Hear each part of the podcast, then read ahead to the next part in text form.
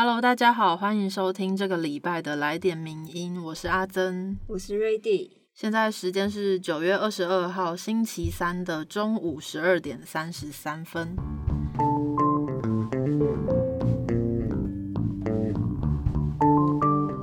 我们刚刚就是应该蛮多人都是在想要绑定数位的五倍券，但是 Ready 好像直到现在都还没有办法成功进入那个网站。没有错，已经三个小时了。真的哎，原本想说应该会蛮顺利的，但直到现在都有点一度快要放弃了。大家可以跟我们讲讲，大家都绑定什么银行，还是用什么样的行动支付哦？没错，因为我现在也还没绑定，所以现在推荐我们的话，搞不好我心意一转就立刻绑那个最最赞的。好的，那这礼拜一样要跟大家介绍的是三篇文章，其中有两篇都是呃影剧作品，就是会走一个比较轻松的路线，所以大家可以不用担心。没错。第一篇是要介绍最近很红，直到现在好像都买还买不太到票的电影《上汽》。那我们要讲的是上汽为何入辱华？早在九月初的时候，这部《上汽》就已经上映了，那一直到现在都是话题不减。不过这部电影却被中国人指控辱华，其中一个原因应该是身为主演，而且他是加拿大华裔的刘思慕。那因为他前几年谈论到父母移民中移民加拿大是因为中国像极了第三世界国家，那这番言论恐怕也可能会导致电影无法在中国上映啦！因为中国人就说：“天哪，这个言论根本就是辱华。”不过话说回来，难道大家是现在才意识到超级英雄宇宙中的中国敏感话题吗？这必须要从更早的真实历史谈起，而且这跟政治有很大的关系。没错，今天这篇文章就是我们的特约作者罗根写的。你又辱华了吗？上汽与十环传奇没说的政治与隐喻。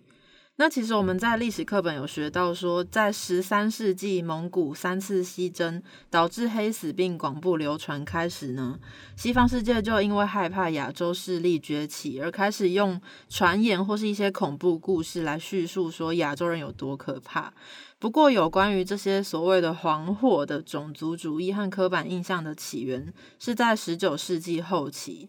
那时候，中国工人他们合法移民到西方世界，但是因为各种因素，所以导致当地人他们激发起了一些对华人社区的种族主义的一些反弹，然后甚至爆发了一些排挤还有对立。那后来还发生了一些屠杀事件。嗯，那后来到了一九一三年，《傅满洲》这是一部电影。嗯，那这个角色的出现，就是更是助长了亚洲刻板的印象。可是这名亚洲天才角色啊，他是致力于计划可怕杀人计划，然后还有一些让用一些法术让自己长生不老。那这个角色设定上融合了东方的神秘感跟神秘感跟智慧，可是基本上他又是个恶人。嗯，所以后来到了第二次世界大战，美国因为需要中国当自己的盟友，所以就要求国内停止出版《傅满洲》这部极度受欢迎的电影、漫画跟小说，才因此让风波稍微减少一点。那后来到了一九六四年呢，那时候漫威他们创造了一个新的华裔的反派角色，叫做满大人。这个角色是出生于靠资助国民党崛起的一个家族。那不过后来发生了国共内战之后，共产党就把国民党赶出中国了。相信这段故事台湾人应该都蛮熟悉的。那这个满大人这位角色呢，他的家族也就因此惨遭批斗。所以满大人他其实是相当憎恨共产主义的，这是他的故事的设定背景。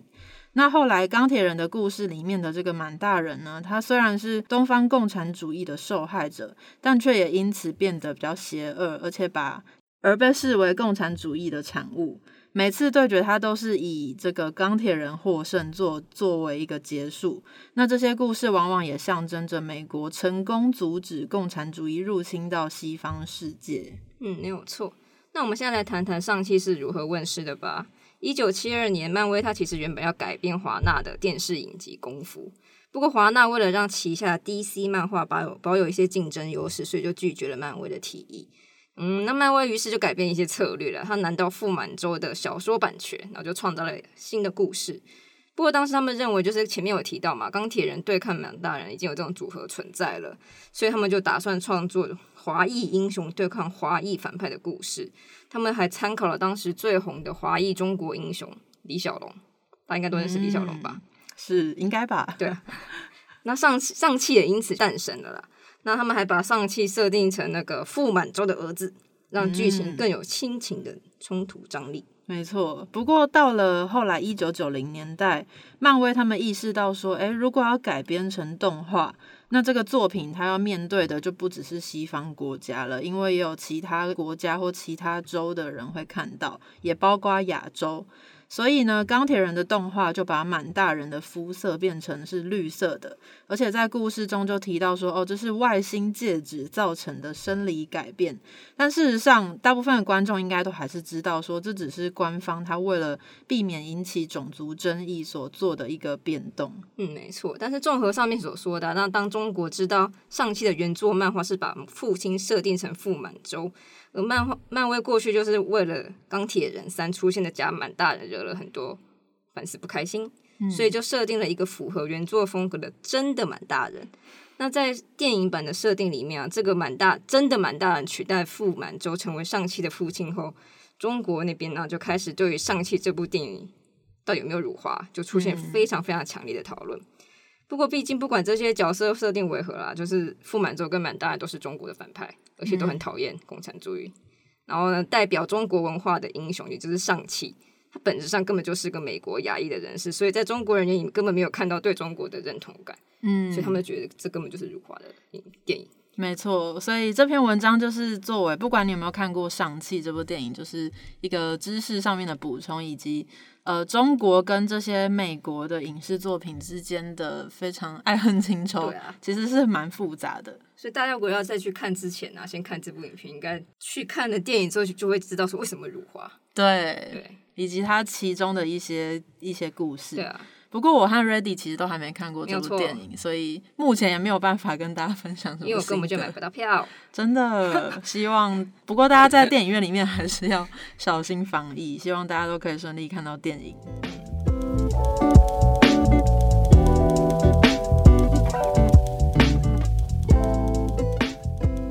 那么接下来第二篇我们谈到的是有一部叫做《Night Doctor》的日剧。那这部这一篇文章呢是由我们的。专栏作者吴思恩写的。那我们的文章标题是日剧《Night Doctor》，相伴夜晚，只为让你如常看见明日的朝阳。那其实医疗剧一直都是很常看到的一个戏剧类型，例如说最近很红的刚刚结束第二季的《机智医生生活》是韩剧，那还有很多说不完的欧美啊、台湾啊，其实都蛮常看到一些医疗剧的。那其中日本的医疗职人剧更是就是让人印象深刻，最具有代表性的应该是《白色巨塔》吧，就是算是一个指标。嗯，对，台湾也有翻拍。那也因为这些医疗剧很常见，大家都看过很多，所以也有一个状况是有很多的编剧，他们就在思考说，要如何在这些大同小异的医疗故事里面中拍出一个新意，然后同时又可以带领观众关注不同的议题。嗯，那剧中的医院它叫做博英会朝日海滨医院，它的宗旨就是全年无休，目标是不会拒绝救治任何患者。不过，这也让原本就非常沉重的急救医疗面临一些崩溃的边缘了，所以他们就成立了一个新的部门，叫做 Neck Doctor。那这个 Neck Doctor 就专职于夜间急诊。那这个剧里面呢，它其实就展现了夜间急诊他们会面临的一些问题，例如说他们所诊治的这些患者，很多其实都是经济上面有困难，或者是他们的病况是非常急迫的。或者呢，也有一些人，他们因为夜间通常是没有门诊的，所以他们就会用这个时间跑来夜间急诊这边，然后想要看医生。那这样就会造成一些医疗资源浪费等等的问题。然后另一方面呢，这些医生他们又会面临到说，因为当他们的工作结束，然后白天来了，太阳升起来了，他们又会面临日间的这些医生他们带来的一些质问还有嘲讽。嗯，那那 Doctor 其实不像我们看到的很多夜间呃医疗剧，他们把这些难解甚至无解的议题直接抛给观众思考。那这部片的特别之处就在于夜间医生的机制其实是想要试图解决医疗体系的一些困境，比方说刚刚提到的一些。医疗面临一些崩溃边缘的部分，这样子。嗯，不过夜间医生他们虽然兼顾了医疗品质还有医护的健康，但是他们却无法解决的是一个财务的问题，而且他们更因为常常需要收治一些他们其实无法支付医疗费用的这些患者，所以这样子的财务问题反而变得更严重。那到了这个剧情的后面呢？这样应该没有暴雷吧？就是剧情后面有一位医师，他又提出了一个方法，是他想要引入社工去解决患者出院后的一些工作问题。然后他这样子其实不只是救治了患者的身身体，也填补了这些患者背后潜藏的社会安全网的漏洞。然后这也让我们看到了编剧想要将格局拉大的一个野心。不过在另一方面呢，在剧情发展的过程中，我们也会看到每一个主要角色背后的故事。他们这个团队里面总共五个人啊，那这五个人对这份工作的态度跟想象都不太一样。他们每天在拯救患者的同时，自己的灵魂其实也存在着一些缺口。那这个缺口也在这个非常非常多生命失去，也有很多的生命延续的地方得到了救赎。而且这五位主角，他们内心都有一些自己的故事跟心结。那这些心结其实也都代表着医护人员他们经常会面临的一些难题。例如说，他们可能都会想要好好的救下每一个生命，但是我们也都知道，并不是每一次都可以挽救这些生命，就是会有人没有办法救活。那他们要如何将这种不甘的心情、懊悔的心情转化为一个养分呢？这其实也是蛮多医疗人员会面临的一个很难的课题。嗯，而且我知道，相信很多就是一般大众啦，他们对医疗工作啊，都是抱着一些一些幻想，嗯，他们觉得医疗工作者就是超人，但这不仅忽略了他们的生理压力，也忽视了他们的心理健康，毕竟他们也只是一般人。嗯，对。那更重要的是，你看，因为这边有提到一些性别议题，就是像是女医生就往往无法兼顾家庭啊之类的。对，所以作者认为说，这五位医生他们在面对不同患者的这个过程当中呢，其实不仅让他们看到了生命的坚韧。然后也让他们从旁人，他们譬如说他们的病患如何面对生活所带来的一些巨变，从这个他们面对的态度里面，这些医生也学到了一些东西。因为其实医生始终都还是一个局外人，他们能够给予患者的就是适当的医疗照顾，但是往后的人生呢，其实是这个病患还有他们的家庭要。互相扶持，然后继续走下去的漫漫长路。那这些医生呢？虽然现在他们是救治的人，但是人生的某一天，他们也会踏上这条路，然后他们也会面临这些惊慌啊、恐惧啊，还有面临生命的无常。所以这样子的，他们在工作的过程当中，其实也是从这里面收获了很多。嗯，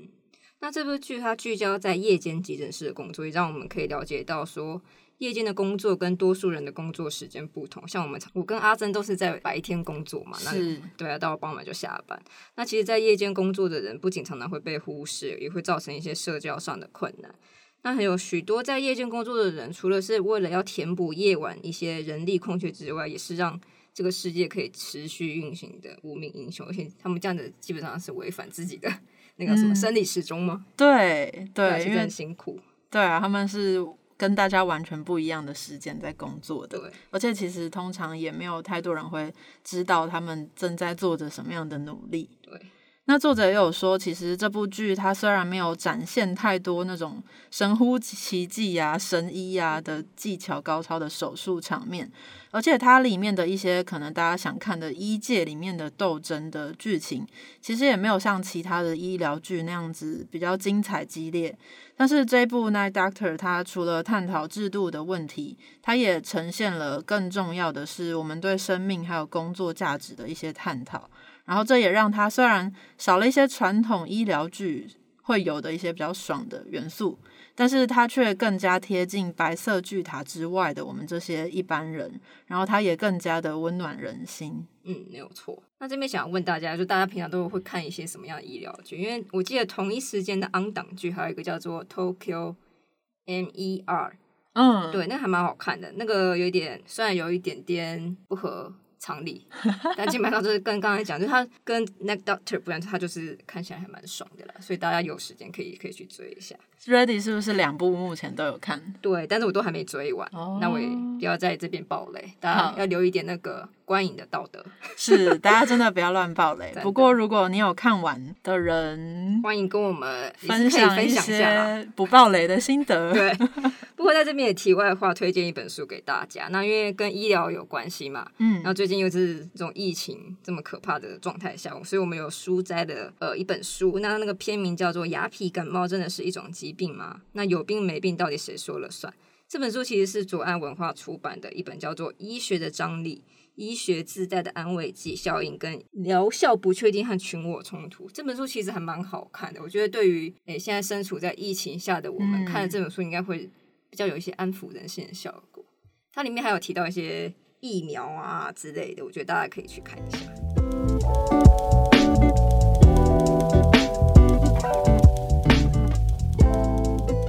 接下来呢，呃，介绍了前面两篇都是影剧作品，可能比较软性的、比较轻松的议题。我们今天第三篇文章想要跟大家一起来挑战一下军事文。但是说到军事文，希望大家还是先不要紧张，或者是不要转台，因为其实这篇文章没有那么复杂，它其实是在讲，呃，大家也都知道中国的军事就是会常常针对台湾，那面对这样子的困境，台湾到底要怎么办呢？这篇文章就是要介绍这个给大家。嗯，那我们今天选的是我们的专栏作者王真明，他的一篇名叫做《以敌为师，百战不殆：向中国学习对抗中国的封锁战》这篇文章。那我们因此来谈谈就是台湾军事的困境。那之之前其实有医生就警告说，中国近年来非常积极的抢夺新型药品的中华区代理权。那其实这也会影响到台湾取得新型药品的空间。大家都知道，中国对台湾的打压跟封锁不局限在政治跟外交上。那军事方面更是如此，而且这跟一般大家所认知到就战争时期的武力封锁不太一样。中国在成平时期各种封锁，对台湾的国防能力影响还是非常的大。嗯，中国它的第一种封锁方式呢，其实就是阻挠台湾购买武器。当初台湾只能靠两艘美国，就是一艘要要价是一千万元美元，然后总共台湾有两艘，而且是没有什么攻击能力的二战时期的老旧的前舰苦城。那直到后来八零年代，台湾才向荷兰购买了两艘剑龙级前舰，但是后来中国又继续施压荷兰，导致后续的一些采购计划就无疾而终。那为什么台湾只能从这些极少数的国家取得先进的武器呢？其实是因为美中两国他们关系良好的时候签署了一个八一七公报，美国在军售项目还有数量上面都有所设限，所以才导致台湾建军规划上面会一直受到非常严重的影响。没有错。那中国的第二种封锁就是阻挠台湾输出武器，除了对它除了阻挠你购买武器，它连输出武器都要阻挠。嗯那其实台湾的建造舰能力不输南海了，但南海却已经早就开始帮其他的国家新建一些小型的巡逻舰啊，或是军用辅助的舰艇。那然而，一样有能力自制巡逻舰跟其他舰艇的台湾，却难以接到订单。那另外，尽管台湾已经投入各种飞弹的研发，你看，像我记得最近蛮红，就是那个雄风三型的超音速飞弹，嗯它其实也受到许多国家的瞩目，却因为中国的各种打压，也还是很难卖出去。嗯那我们只能以一种半买半相送的方式，以增援友邦的方式，然后我们就售出一些轻型的武器或是子弹这种小孔径的弹药给特定的国家。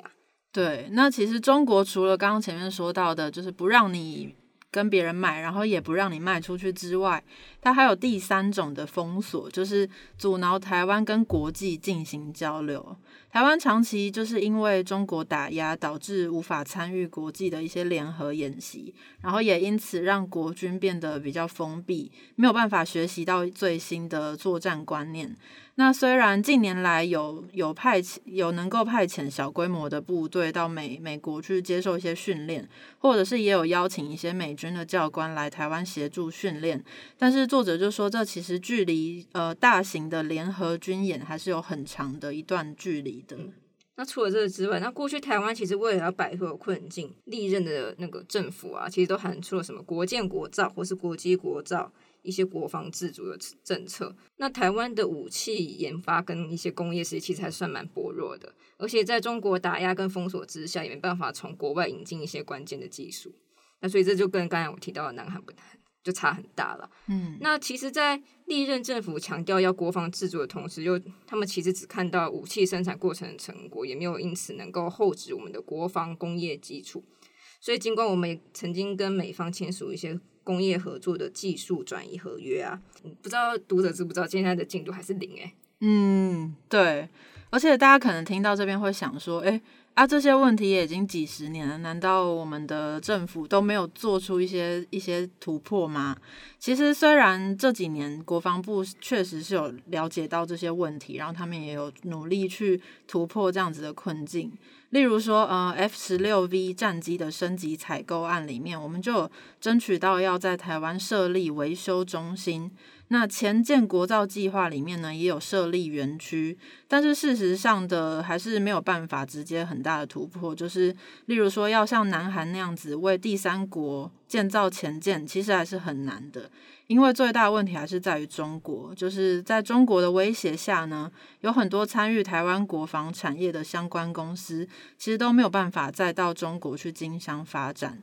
那再加上中国目前就是世界工厂，有很多的工厂的工业零件都在中国生产的。那台湾国军其实是禁止使用中国的零件的，所以这就会导致非常大的的问题跟难困难。所以我觉得没有，不是我觉得，是作者觉得。作者觉得说，如果要突破中国的封锁跟消耗啊，那中国就是最好的学习对象。嗯，那为什么呢？因为中国过去也长期被西方的民主国家封锁。那中国面对这样的状况啊，他们对内鼓励发展军民合用的技术，并利用民间交流或商业往来的机会，他取得各种的技术转为军用，长期以这种小步快跑的方式投资研发各项的武器。它虽然是一个不成熟的设计的，但它还是会小规模生产，以维持自己的军工产业，并获取操作的经验。像文章里面有提到说，有一个叫做歼十的一个战机，嗯，那也是他们经过各种就是失败的经验之后，目前有那叫什么啊规模生产，我觉得还蛮厉害的啦。是中国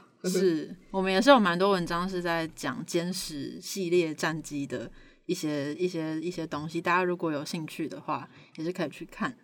所以呢，对台湾来说，这个世界上其实还是有很多地方是中国它还没有办法去施压，然后也不会助长内战的问题的一些地方。例如说，作者就有举例说，台湾可能可以可以朝向的目标，就是一些地方的司法机关，或者是一些私人保全公司。或者甚至是有一些个人枪械市场，还有有一些人是有很喜欢收集军用品的这些生存游戏玩家等等的，其实都是可以发展的目标。而且台湾过去都是把武器外销的市场锁定在飞弹、火炮或者是基建等等的大型武器上面，但作者就说，说不定这些小型的枪械还有军警通用的个人装备呢，才是台湾现阶段可以有所突破的方向。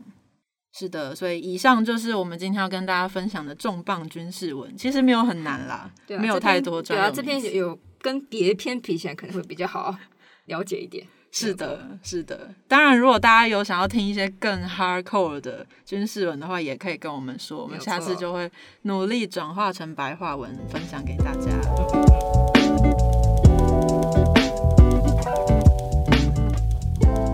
那今天的来点名就到这边，然后最后感觉可以稍微跟大家分享一下，就是明天好像那个台北电影节的影展就要开始了。嗯那其实今年名人堂也有跟台北电影节有一些合作，然后也会发布一些相关的影评文章，嗯所以目前其实已经发了大概两三篇左右了。所以大家如果有兴趣，也可以到我们的网站去看，或者是想要听我们口头介绍的话，也是可以跟我们说没。有错。那今天就谢谢大家收听，我是阿珍，我是瑞迪，大家下次再见，拜拜拜拜。谢谢你的收听，更多内容请上名人堂网站。